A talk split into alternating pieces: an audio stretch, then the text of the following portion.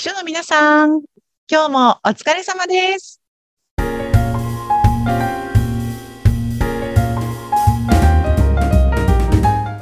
秘書の皆さん、こんにちは。秘書寮編集長佐々木です。こんにちは、インタビュアーの山口智子です。え佐々木さん、以前この番組でもおすすめの本をご紹介してくださったんですが、そうですよね。2冊ご紹介しました。はい。なんかまた再度読んですごく良かった。ね。そうなんか私ね、あの、紹介した時点ではパラパラパラっとしか読んでなかったんですよ。すごい無責任なんですけど、私らしいなと思うんですけどね。ごめんね、書の皆さん。それで、でもあの、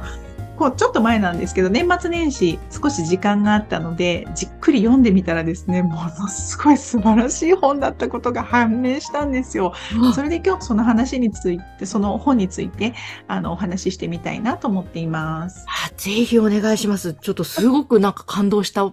様子ですが、どうな、そうなんです。どうだったんでしょう？あの、前回ご紹介したのが荒川翔士さんというね、あの、ブリヂストンの、えー元 CEO でいらっしゃった方が出版されている、えー優れたリーダーは皆小心者であるという本と、あと参謀の思考法というこの2冊のご著書を紹介させていただいたんですけど、これあの実は、えー、書料にご登録されていらっしゃる秘書さんからのおすすめで、あの、この方のこの2冊いいですよということで、おすすめいただいて、それを私がえー皆さんにご紹介したという経緯だったんですけれども、うん、うん。改めてね、この参謀の思考法という本が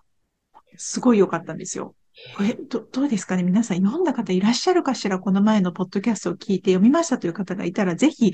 なんかこう、読書会とかをやりたいなと思うぐらい、この本を読んでの感想の会、うん、うん。すごい私感動したんですけどうん、あの、この荒川さんは、えー参謀というふうに呼んでいるんですけれども、はい。私がまさに、えー会社の中に経営者の横にいるといいなと思っているうん。人物のことをすごく噛み砕いて言語化して書いていらっしゃって、ものすごくわかりやすくて、で、私はこれからそういう方たちのことを EP、エグゼクティブパートナーと呼んでいきたいなと思ってたんですよね。うん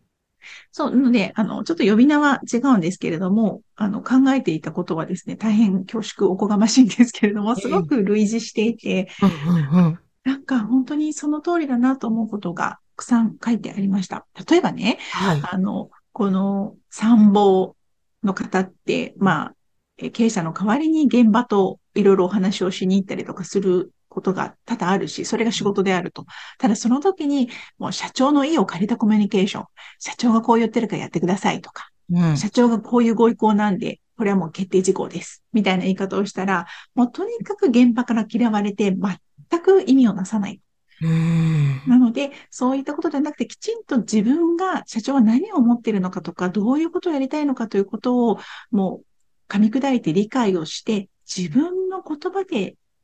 相手とコミュニケーションしていくっていうことができる人じゃないと、この社長の代わりってことはできないよね、とか、うん。これね、結構者さんね、あの、多いと思うんですよね。あの、瞬間的に早いんですよ。社長がこう言ってるのでやってくださいって言うとうん、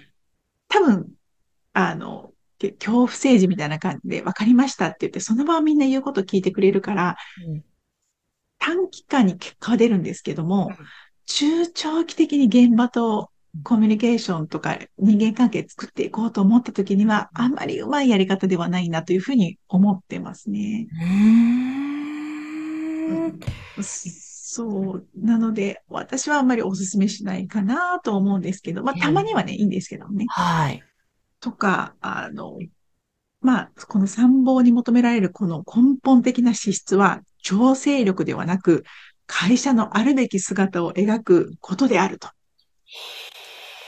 だから、ただただ調整していたりとか、うん。あの、スケジュール管理をしているだけではなくってね、会社のあるべき姿っていうのをきちんと自分で理解して、それを実現していこうと思って動いていける人。ああ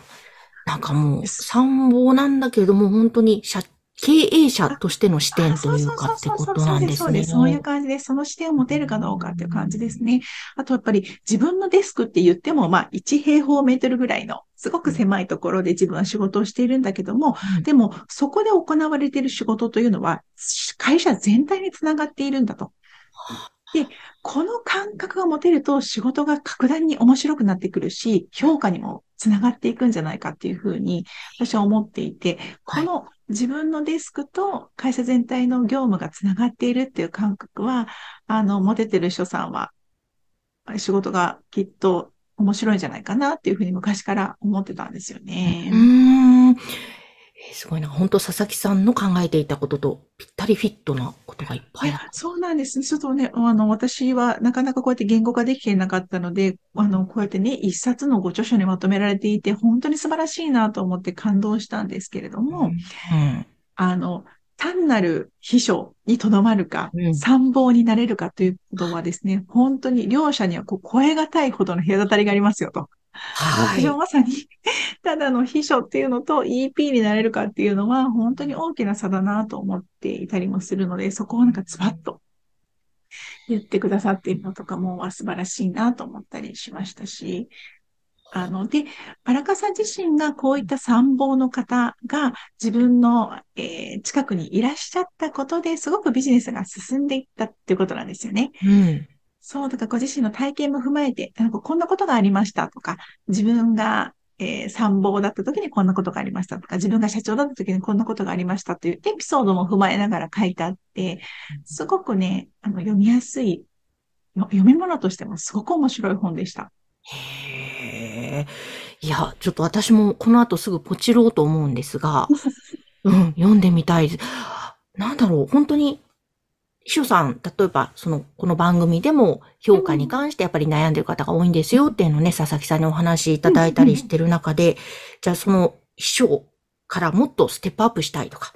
佐々木さんが言うところの EP を目指したいならば、読んでおくともう絶対になんか自分のあり方とか姿勢が変わって、ぐっと上行けそうな感じがしますね。そうですね。多分、今本当になかなか師匠の未来が見えないなみたいな方にはぜひ読んでいただきたいなと思いますが、参謀みたいな EP みたいな働き方とちょっと程遠いな自分はっていう方にとっては、あ、こんなところまで私はいけないかもっていうふうに思ってしまうところもあるかもしれないんですが、こういう働き方も世の中にはあるんだっていうのを知るだけでもうん。すごく大きな情報だと思うので、うんあの、多くの人さんに読んでいただきたいな。あの、これからこう、キャリアアップとかステップアップとかっていうのをしていきたいと思う方にはぜひ読んでいただきたいなとうん感じました。本当ですね。いや、良さそうですね。もちろんね、キャリアアップ目指したい方はすごくいい一冊でしょうし、まあそこまでじゃないけども、私はこのぐらいでもいいけども、何か、あの、いいエッセンスを取り入れたいという場合は、またね、すごく、それもいいでしょうし。そう。面白そう普段の秘書業務にも役立つと思います。その、まあ、荒川さんがおっしゃる参謀っていうのは、社長に上がってくる案件っていうのは全て自分を通すんですって。自分が目を通す。で、あの社長が目を通した後の文章っていうのも全部自分に降りてくるんですって。うんだから情報量がイコールになっていると。自分の上司と。うん。で、社長にあげる前に、これって社長が疑問に思うだろうなっていう部分を見つけたら、うん社長にあげる前に、その時点で関係部署に確認をして、これってどういうことなんですかとか、こういうケースはどういうふうに考えているんですかみたいなことを関係部署に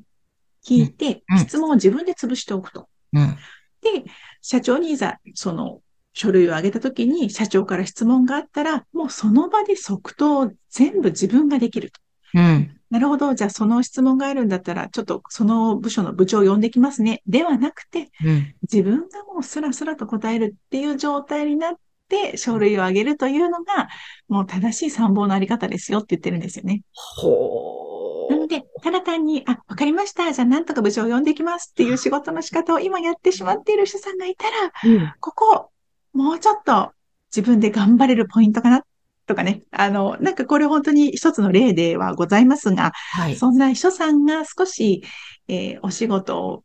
付加価値をつけられるヒントもたくさん入っている書籍なので、ぜひ読んでいただきたいと思いました。